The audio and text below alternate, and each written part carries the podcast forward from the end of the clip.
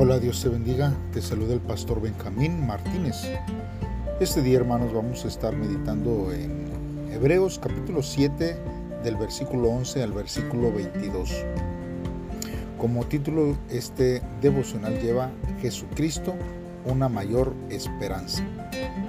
Te invito a que pauses este audio si aún no has hecho una oración y le pidas a Dios que Él sea el que hable a tu vida a través de este devocional. Si ya lo has hecho así, entonces acompáñame a escuchar lo que la palabra de Dios dice. La palabra de Dios dice así. La ley se entregó al pueblo bajo el sacerdocio de Leví, pero la gente no se podía perfeccionar espiritualmente por medio de ese sacerdocio. Era necesario que apareciera otro sacerdocio, pero no como el de Aarón, sino como el que tiene Melquisedec. Cuando cambia el sacerdocio, cambia también la ley. Pero todo esto lo decimos con referencia a Jesucristo. Él no es descendiente de Leví y nadie de su tribu sirvió como sacerdote en el altar. Está claro que nuestro Señor era descendiente de Judá, pero Moisés no dijo nada de sacerdotes que fueran descendientes de Judá. Todo se aclara cuando aparece Jesús, que es sacerdote como Melquisedec. Jesús no fue designado sacerdote por voluntad humana, sino por el poder de su vida indestructible, porque se da testimonio de él. Eres sacerdote para siempre, tal como fue Melquisedec. El mandamiento queda anulado por débil e ineficaz, pues la ley no podía hacer nada perfecto.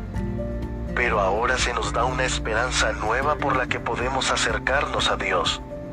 Es muy importante notar que Dios también hizo una promesa cuando nombró a Jesús sumo sacerdote, pero no hubo promesa alguna para otros sacerdotes. En cambio, Jesús llegó a ser sacerdote con una promesa de Dios, quien le dijo, El Señor ha hecho una promesa y no cambiará de opinión. Tú eres sacerdote para siempre. Esto quiere decir que Jesús es la garantía de un mejor pacto entre Dios y su pueblo. Muy bien, hermanos, pues vamos a estar meditando acerca de estos versos en la palabra de Dios. Aquí nosotros, hermanos, podemos eh, ver que la, la, Biblia nos habla acerca de la función, hermanos, de Jesucristo como su sumo sacerdote.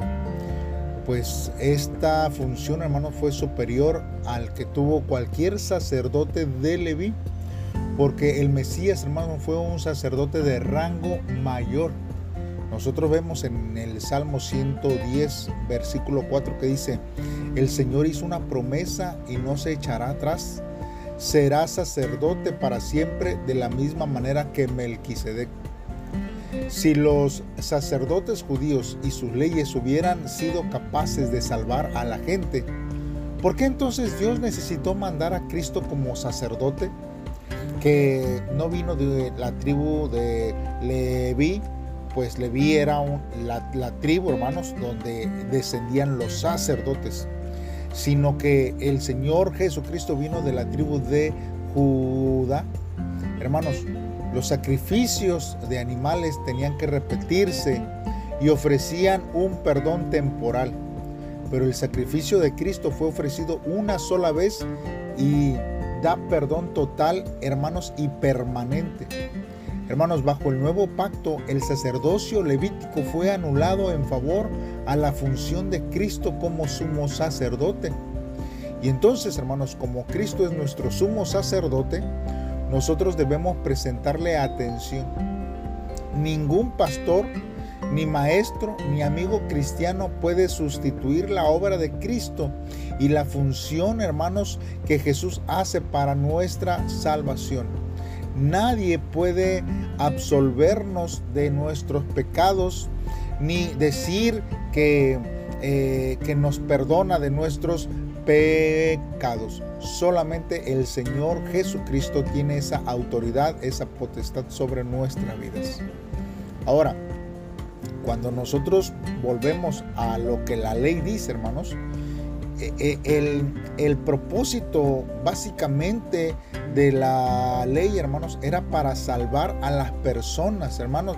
Bueno, más bien, no era para que las personas se salvaran, sino que era solamente para señalar el pecado que estaban cometiendo. Y esto, hermanos, el apóstol Pablo lo recalca por lo menos en dos citas. Mire, en Romanos 3:20 el apóstol Pablo dice, porque nadie consigue ser aprobado por obedecer la ley. La ley solo nos muestra nuestro pecado. Y en Romanos 5:20 el apóstol Pablo también dice que la ley llegó para que el pecado aumentara. Pero cuando hubo más pecado, el generoso amor de Dios se hizo aún mucho más grande. Entonces, hermanos, la ley solamente tenía el propósito de señalar el pecado y también, hermanos, de anunciar a nuestro Señor Jesucristo. Así como el apóstol Pablo lo dice y lo habla en su carta hacia los Gálatas en el capítulo 3 del versículo 24 al 25, que dice, por eso la ley era nuestro guardián hasta que llegó Cristo. Cuando llegó Cristo, pudimos estar bien con Dios a través de la fe. Ahora que ha llegado la fe, nos liberamos de ese guardián que era la ley. Hermanos, la salvación viene por medio solamente de nuestro Señor Jesucristo, cuyo sacrificio trae consigo perdón para nuestros pecados. Ser éticos, trabajar con diligencia para ayudar a otros y dar a causas eh, nobles, hermanos, este, con cosas eh, que les puedan ayudar a ellos. Pero realmente, hermanos, nuestras buenas obras no nos salvan ni nos ponen en armonía con Dios.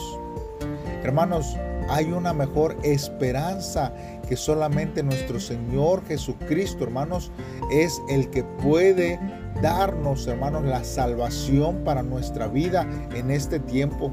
Por eso es necesario que nosotros podamos, hermanos, entender que no hay otro nombre debajo del cielo que, hermanos, nos pueda dar la salvación que necesitamos, la paz y transformar nuestras vidas en este tiempo. Mire, hermano, recibir la salvación tiene un significado. Y esto es, hermanos, que nos libra de aquello que nos dominaba si hemos cometido algún delito y tenemos una condena pendiente de dos años, pues pasará dos años, hermanos, en la cárcel. ¿Y cómo sabrá, hermanos, que ya ha cumplido su condena? Pues llegando su tiempo se abrirán las puertas que lo tenían encerrado. Ahora, la, Biblia, hermanos, afirma que la paga del pecado es muerte. Esto lo dice en Romanos 6, 23. Pero Jesús pagó, hermanos, nuestra deuda, recibiendo la maldición de la ley en nuestro lugar. ¿Cómo sabemos que Él realmente canceló toda nuestra deuda? Porque se abrió la puerta de la muerte, hermanos, y Él salió de allí. Ahora nosotros estamos en Cristo y en consecuencia, hermanos, nuestros, nuestros pecados fueron resueltos y el Padre nos ama, así como también ama a nuestro Señor Jesucristo. Hermanos, se liberará de toda humillación del pasado y los comentarios de los demás en la misma medida en que nosotros vivamos reconociéndolo a Él, cambiarán, hermanos. De lo contrario, hermanos, se dejará llevar por lo que los otros digan o hagan, hermanos. Sin embargo, si nosotros creemos en Cristo, quien resucitó, ya no estaremos en el pecado. No importa, hermanos, quién fue ni cómo vivimos en el pasado, ya que ningún pecado ni herida se compara con la gracia de Dios. Ahora nos encontramos libres de la gran presión de obtener la salvación por nuestra propia fuerza, gracias a que contamos con la salvación perfecta. En otras palabras, la presencia de Dios que todo lo renueva vino a la vida de aquellos que reconocen a Jesús como Señor y Salvador de nuestra vida. Hermanos, necesitamos nosotros entender que Jesús es el único que puede hacer. No es por obra para que nadie se gloríe, sino es una decisión personal e íntima que cada quien tiene que hacer para poder recibir el cambio que necesita. Para este devocional, hermanos, nosotros debemos de reflexionar en dos cosas. Primero, ¿qué sucede con las cosas imperfectas cuando vienen las cosas perfectas? Pues simplemente, hermanos, las cosas imperfectas son restauradas a, a través de el Señor Jesucristo, no por nuestros propios méritos, sino que el Señor es el que interviene para mostrarnos la perfección que nosotros necesitamos cada día. Y necesitamos también reflexionar en qué esperanza tenemos en nuestro Señor Jesucristo. ¿Cuál es su postura en cuanto a cómo usted eh, tiene al Señor Jesucristo en, en su vida, en su persona. Lo tiene como su Señor y Salvador, lo tiene como su único y suficiente Salvador o simplemente pues usted lo este, tiene ah, como alguien que solamente acude a él eh, cuando usted se encuentra en dificultades. Nosotros, hermanos, tenemos que tener a Dios en nuestro corazón siempre y que Él sea el dueño de nuestra vida. Hagamos una oración a Dios y pidámosle a Él que Él sea el que nos ayude para confiar plenamente y que Él sea en todo tiempo nuestro suficiente Salvador en nuestra vida. Padre, en esta hora te damos gracias, Dios, porque tú has sido bueno hace con nosotros, Señor. Tú eres el gran sumo eh, sacerdote eterno y perfecto. Gracias por habilitar un camino para que una persona imperfecta como yo pueda acercarse a Dios. Señor, renunciamos a todo esfuerzo que podamos hacer, Señor, buscando justicia propia y nuestra propia salvación. Deseamos siempre reflejar solo a nuestro Señor Jesucristo que derramó su sangre en la cruz del Calvario. Oh Dios, acompáñame siempre con tu poder para poder vencer el pecado y siempre tener la victoria en tu nombre. Gracias Dios porque tú oyes nuestras oraciones en este tiempo.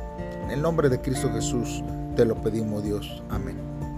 Bien hermanos, te pedimos que me acompañes cada día en un devocional más para poder meditar en la palabra de Dios. Bendiciones.